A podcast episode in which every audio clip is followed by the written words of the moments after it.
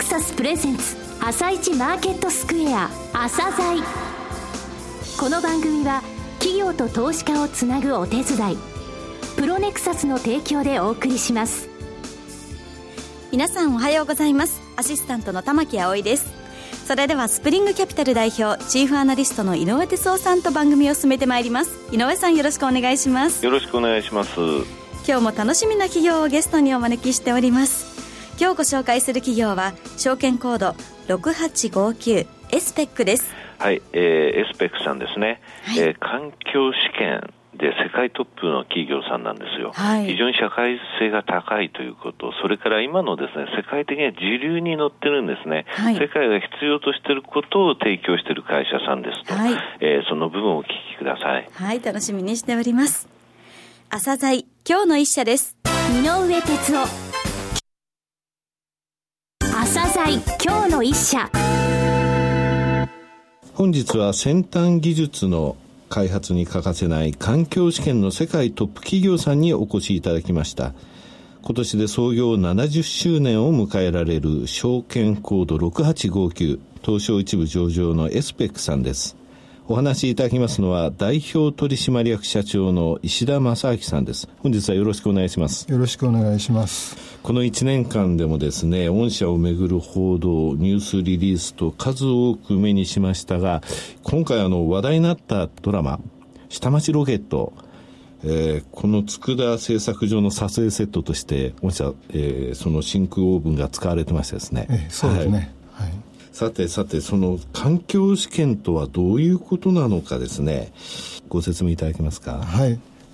まあ、新しい技術の開発には不可欠なものです。はい。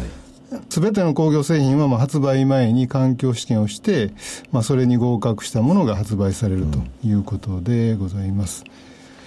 あの製品は使用される環境、まあ、温度とか湿度とか気圧だとか、まあ、振動だとかによって、まあ、大きな影響を受けるわけですけれども、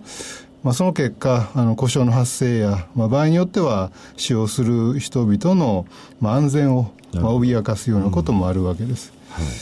特に新しい技術においてはですねあのこういった危険性を除去するために開発段階でさまざ、まなあの環境試験を行う必要があるということであります、この環境試験というのは、御社の場合、何年ぐらい前からやられてるんですか？そうですね、あのエスペックが日本で初めて、はい、まあ、昭和30年代にですね、はい、この環境試験を行う環境試験機の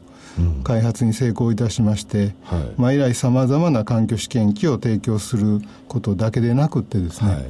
まあ、受託試験ということだとか、うん、まあ、点検構成サービスなどを行っているということです。え日本でのシェアが60%以上、それから世界でのシェアも30%以上と、え日本、世界で、えまずエスペックという名前が出るんですが、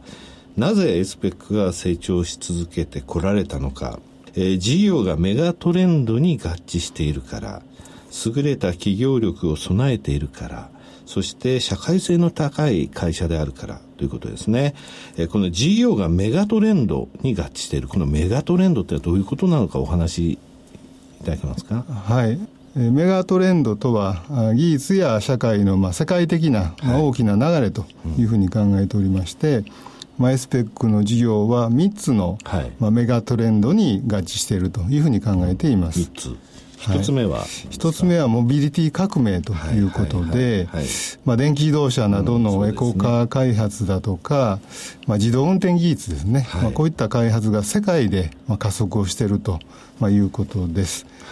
で車はあの世界中の寒冷地から本当に灼熱の地域まで使えるということと、また人命に、まあ、直結しているあの工業製品でございますので、はいまあ、自動車はその素材、部品から、まあ、自動車全体までですね、はい、本当に厳密な環境試験が行われるということです、ね、寒いところ行ったらって言ったら大変なことになってしまいますからね。はい、でエスペックはこのモビリティ革命のためにですね必要な環境試験機をまあ開発して提供しているということでして、うんはい、でまたあの電気自動車用のバッテリーですね、はい、これも非常に注目をえー、浴びておりますけれども、はい、まあ、これの安全性試験のために、はい、えー、まあ、世界初のバッテリー安全認証センターを開設をいたしまして、はい、まあ、自宅試験を行っている、ね、ということです、はい、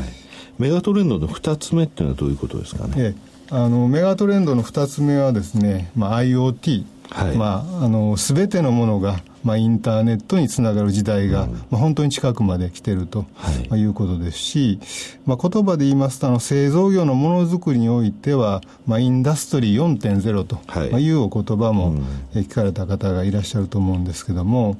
まあ、いよいよインターネットにつながる時代が来ておりまして、はい。えー、全てのものにはですねそうすれば、まあ、通信機能だとか、はい、センサーだとかまあ、半導体などが装備をされてきまして、はい、まあ、通信用の半導体センサーなど電子部品が、まあ、それに見合った形で開発をされておりまして、うん、まあ、生産量も急拡大するとい。うことで、はい、えー、考えています、はい、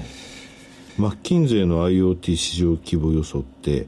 2025年には、えー、11兆ドルを超えると、えー、今の3倍ぐらいにはなるってことですよね。そうね。はい、はいえー、メガトレンドの3つ目はどういうことですか、えー、メガトレンドの3つ目はですねやっぱりグローバル経済、はい、まあ、これの成長に、うん、えー、合致しているということを考えておりまして、はい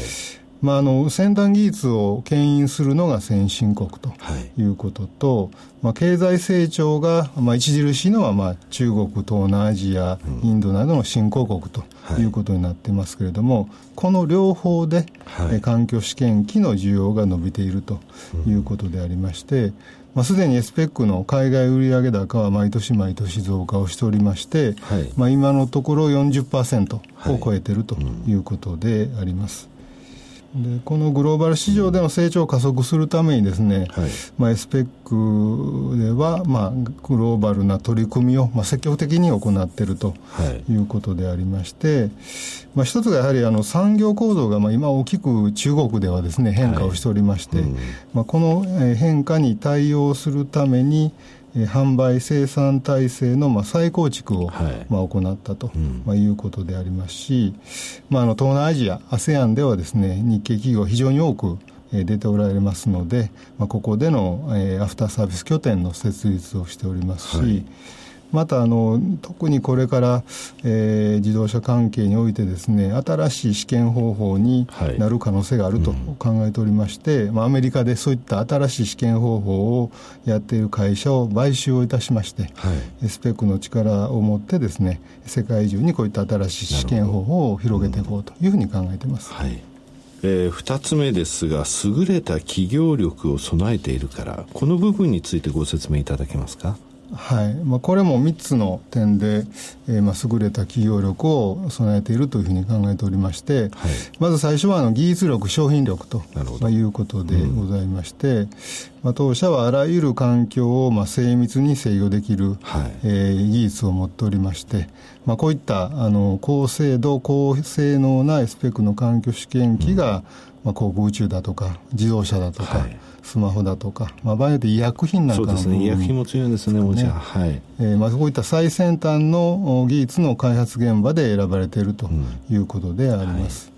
そして2番目はですね、まあ、グローバルなあの事業の体制を構築をしております。うんはい、特に開発生産体制におきましては、はい、まあ、先端ニーズをまあ開発する、まあ、日本での神戸 R&D センター、はい、そして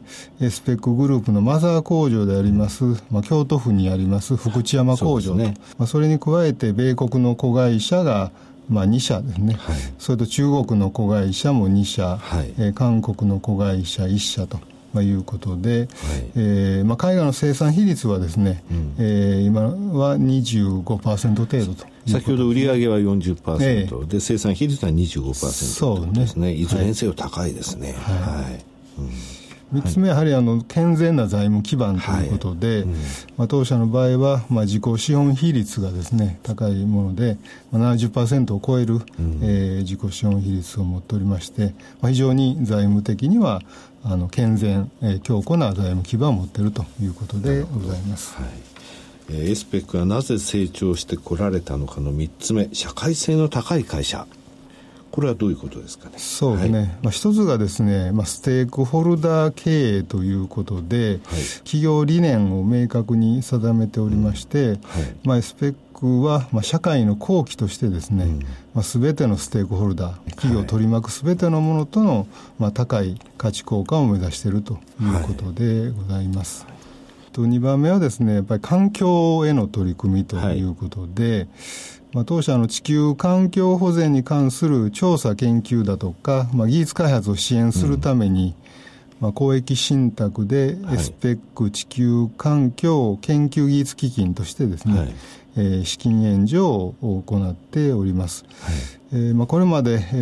ー、約20年になるんですけれども、はい、187件に対して、まあ、総額えー、9700万、まあ、約1億円弱の、はい、まあ、助成を行っております。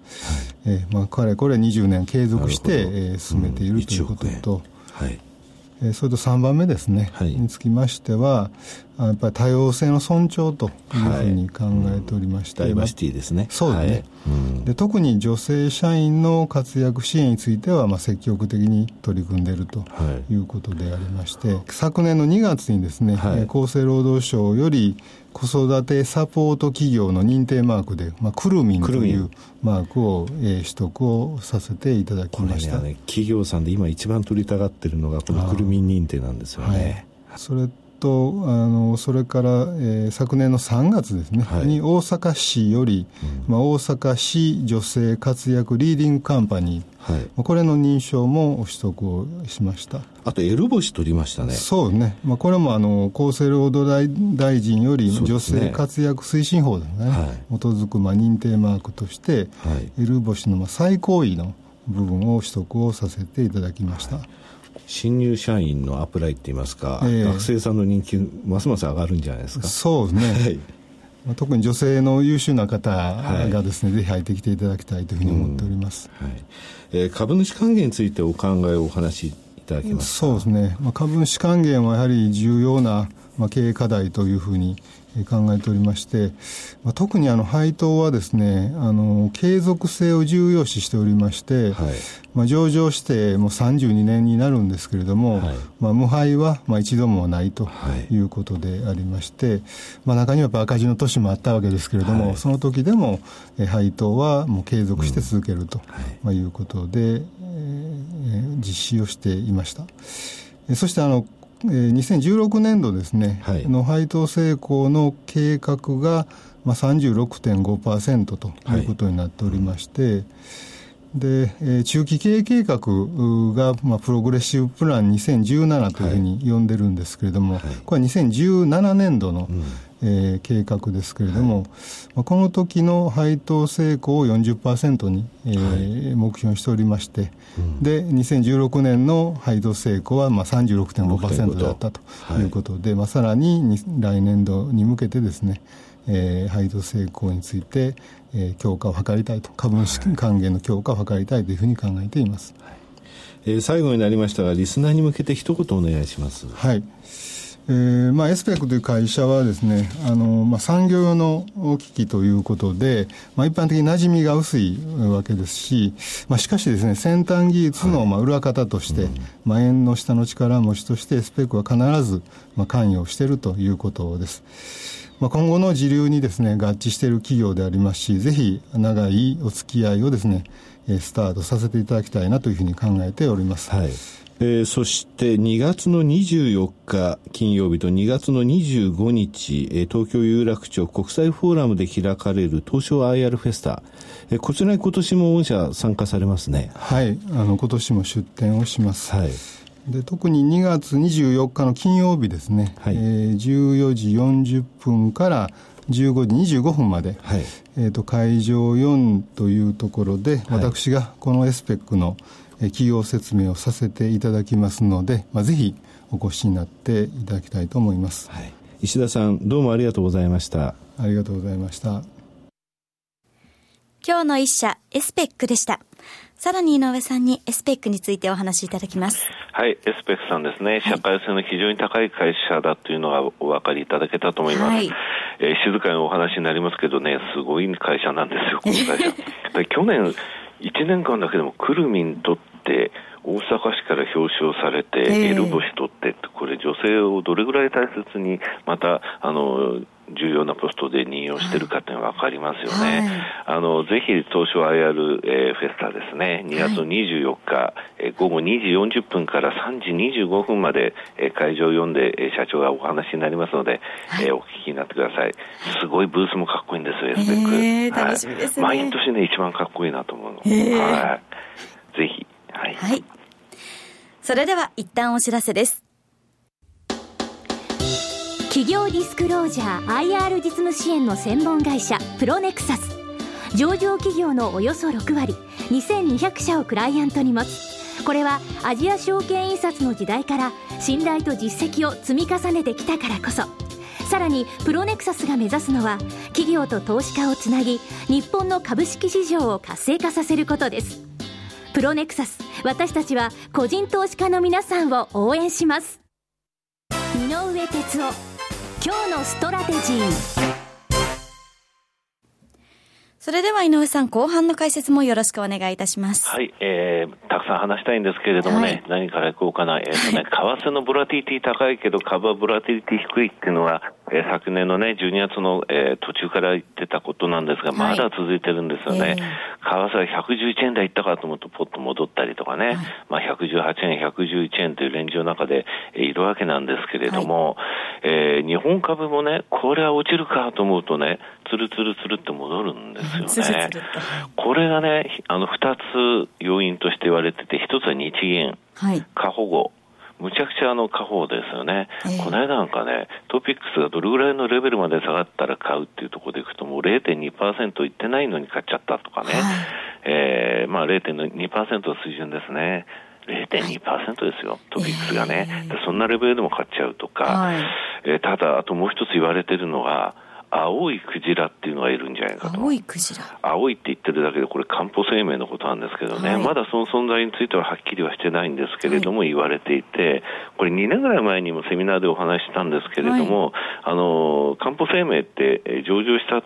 前からね、えー、他の政府さんに、えー、配慮して、他の政府さんの株持ってるんですよね。はい、だそれだけだったんですよ。で、それを、えー、いつまでに、えー、一応売りますよって話はしてて、そうするとか、日本株がすっからかんになっちゃうんですよね。はい、でそうでなくても1%ちょっとしか入れてないんで、他の、えー、この低金利状態でね、えー、どういったものをからインカム、つまり利子を取るかっていうと、はい、配当金、株の配当金っていうのは重要な、えー、なんか魅力的な商品に見えるんですよね。はい、うん、そういったところがあるんで、まあ、これからいろんな、えー、報道で分かってくると思いますが、もう一とクジラが加わったのかしらって話ですかね。はい、ただヨーロッパ相変わらずぶれてますね。あの、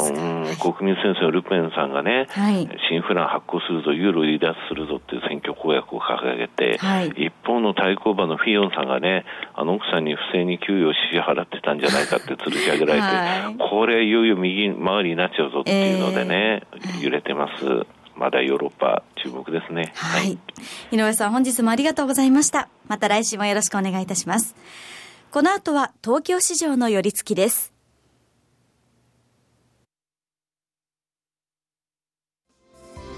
朝鮮この番組は企業と投資家をつなぐお手伝いプロネクサスの提供でお送りしました。